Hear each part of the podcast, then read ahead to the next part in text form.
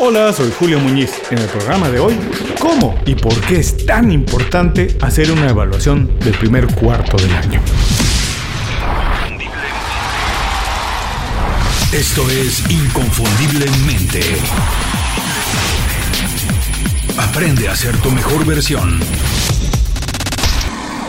Fundada por un carpintero danés en 1932, luego empezó de manera muy modesta como una compañía de juguetes de madera y ladrillos de plástico. Su calidad atrajo rápidamente la atención de los papás, que la convirtieron en una de las marcas favoritas de todos los niños durante varias generaciones. Su concepto era tan básico y bueno que pensaron que podían hacer con él lo que ellos quisieran. Presionados por los juguetes cargados de tecnología, Lego intentó reinventarse y se embarcó en una carrera desesperada en búsqueda de la innovación. En el año 2003, estuvieron a punto de declararse en bancarrota como resultado de una transformación excesiva. Un nuevo equipo directivo decidió detener el balón antes de decidir su próxima jugada. Analizó todo lo sucedido y recalibró su estrategia para los siguientes años. Después de mucho análisis decidieron que efectivamente tenían que innovar para mantenerse en sintonía con el mercado, pero tenían que hacerlo de otra manera. Lego descubrió que podía revitalizar y revivir sus productos originales colaborando con marcas como Harry Potter y Star Wars,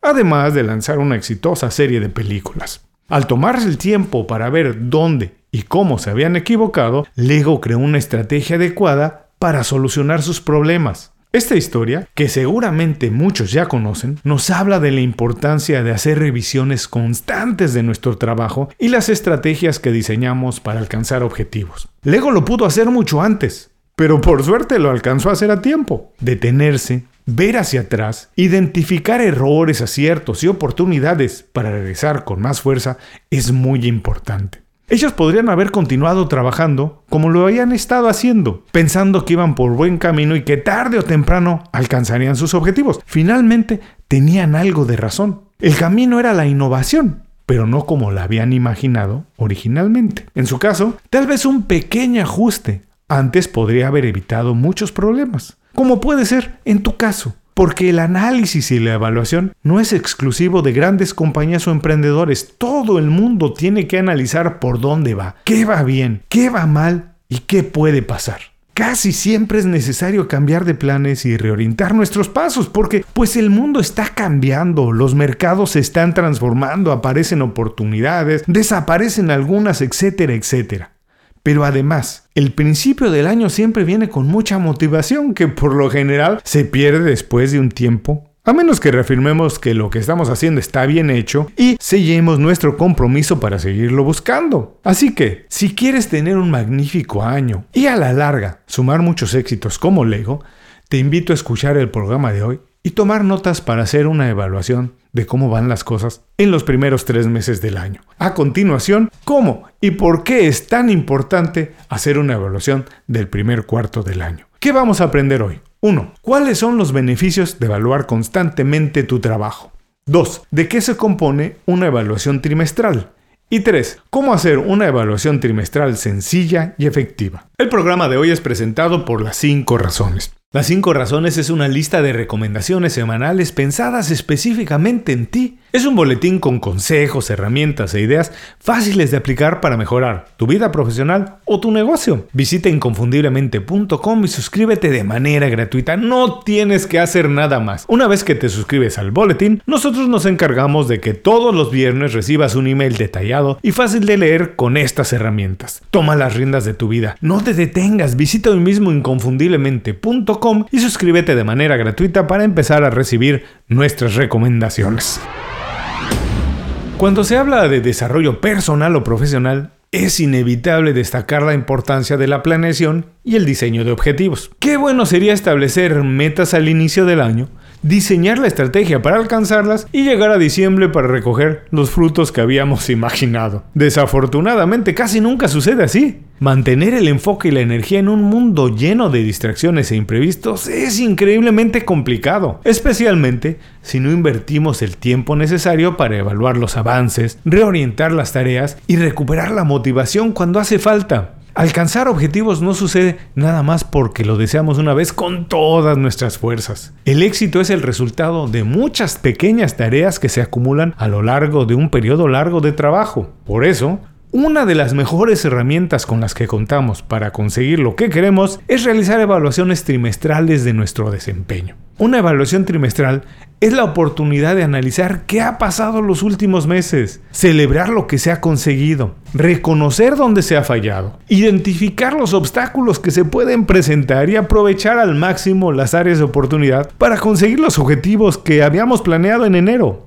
De manera precisa puedo decir que es la mejor manera para saber dónde estamos parados. Hacer una valoración real de la situación, cambiar de dirección cuando haga falta y reforzar lo que se ha hecho bien. Además, una revisión intermedia te permite reorientar las prioridades, adaptarte a nuevos escenarios y modificar tus planes para los meses siguientes si es que es necesario. Personalmente, estoy convencido que cualquier evaluación que se haga de nuestro trabajo es de utilidad pero la revisión trimestral me parece superior a todas por la sencilla razón que un cuarto del año es un periodo suficiente para construir, implementar, probar y analizar qué funciona y qué no. Esperar más tiempo puede ser muy peligroso, porque si vas por el camino equivocado, cuando termine el año descubrirás que no conseguiste nada. O lo que puede ser peor, que llegaste a un destino que no tiene nada que ver con lo que tú estabas buscando. ¿Cuáles son los beneficios de hacer una evaluación del primer trimestre del año? Bueno, pues modificar de manera realista las metas a mediano y largo plazo de acuerdo a las situaciones que se han presentado porque a lo mejor hay que modificar. También ajustar los planes para conseguir lo que estabas buscando al inicio del año planear el resto del año en torno a tu desarrollo personal y profesional o el de tu negocio, diseñar planes específicos para cada objetivo personal o profesional, evaluar los avances de cada objetivo hasta este momento y recargar energías y motivación para enfrentar los retos que seguramente encontrarás en el futuro. Con esto ya vimos por qué hacer una evaluación del primer trimestre es tan importante. Ahora vamos a ver cómo se hace. Cómo hacer una evaluación del primer cuarto del año. 1. Revisa tus objetivos a mediano y largo plazo. Es importante revisar dónde estabas al inicio del año, dónde estás ahora y cuál ha sido el avance. Este primer paso te permite calibrar tu trabajo y hacer una evaluación correcta de la situación actual. Ahora, en este momento, no es el tiempo para cambiar objetivos para el fin del año. Es momento de tomar decisiones y ajustar lo que tengas que hacer para intentar alcanzarlos. 2. Haz una lista de tus logros en los últimos tres meses. Toma tiempo para reconocer tus logros en lo que va del año. Celebra lo que se ha hecho bien y siéntete orgulloso de eso. No menosprecies los esfuerzos. Por pequeños que sean los avances, todos contribuyen de manera positiva a un gran objetivo. No te olvides que la única manera de comerte un elefante es mordida a mordida. 3. Identifica los proyectos que se cayeron y los que aparecieron en el camino. Muy a menudo las cosas cambian en el camino. Con la mentalidad correcta los cambios siempre son positivos y oportunidades. Sea cual sea la razón, si algunos proyectos han desaparecido y otras oportunidades aparecieron, tu trabajo es elaborar un mapa nuevo para tomar decisiones. Tienes que considerar todo lo que hay en la mesa y reorientar tus recursos y esfuerzos para sumar buenos resultados. 4. Reconocer tus principales tropiezos y los retos que vienen por delante. Se puede cometer todos los errores del mundo, pero se pueden cometer solamente una vez. Los tropiezos también son aprendizajes. No reconocerlos es perder el tiempo y desaprovechar la experiencia que se puede ganar. Considerando lo bueno y lo malo que ha pasado, piensa cuáles son los retos que se pueden presentar en el futuro y ajusta lo que sea necesario para avanzar de manera menos accidentada. 5. ¿Qué cosas están funcionando bien y deben reforzarse? Además de reconocer lo que está funcionando, es importante descubrir por qué está funcionando bien. Eso es lo que se conoce como las mejores prácticas y se tienen que convertir en tu principal ancla para seguir avanzando. Muchas veces no es necesario corregir lo que no hacemos tan bien, sino hacer mucho más de lo que hacemos bien, en lo que somos buenos. De esa manera, el progreso es más rápido y sostenido. 6. Define hasta dónde puedes crecer. Con base en lo que ha pasado en los meses anteriores, define dónde tienes más oportunidad para crecer y hasta dónde. Para identificar esto puedes hacerte preguntas, es perfectamente válido. Por ejemplo, te puedes preguntar, ¿qué pasaría si tuviera un equipo más grande y completo? O, Por ejemplo, también te puedes preguntar, si invierto el doble de lo que estoy invirtiendo, ¿cuál sería el crecimiento que alcanzaría? Cosas así. Si no tienes la respuesta de manera inmediata, no te preocupes. Regresa un poco después y analízalo otra vez. Reúne la mayor cantidad de información posible y sigue avanzando. No te detengas. Quedarse corto en las proyecciones puede ser tan malo como intentar comerte algo que es más grande de lo que puedes masticar. 7.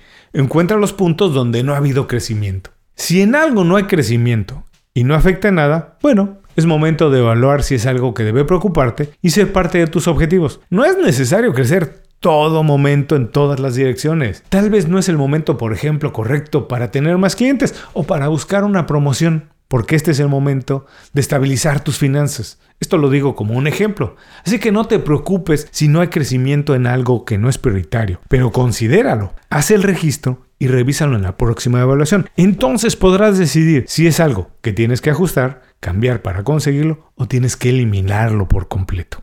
8. Y para terminar, analiza tu estrategia completa y haz los cambios necesarios. Es un buen momento para hacer preguntas de todo tipo. No te guardes nada. Considera si estás en lo correcto, si lo que has hecho hasta el momento contribuye a tu desarrollo personal, profesional o a mejorar tu negocio. Hacer este ejercicio cada tres meses es muy sano. Te ayuda a identificar si todavía tienes pasión por lo que haces, si te motiva y por qué es importante para ti. No dejes de hacer este ejercicio, esta sección únicamente para el fin del año, de verdad. Hacerlo de manera frecuente te da una enorme para tomar oportunidades que de otra manera no puedes ver. Algunas preguntas que te puedes hacer para reorientar tu estrategia. ¿Qué información tengo y cuál me hace falta para saber dónde estoy?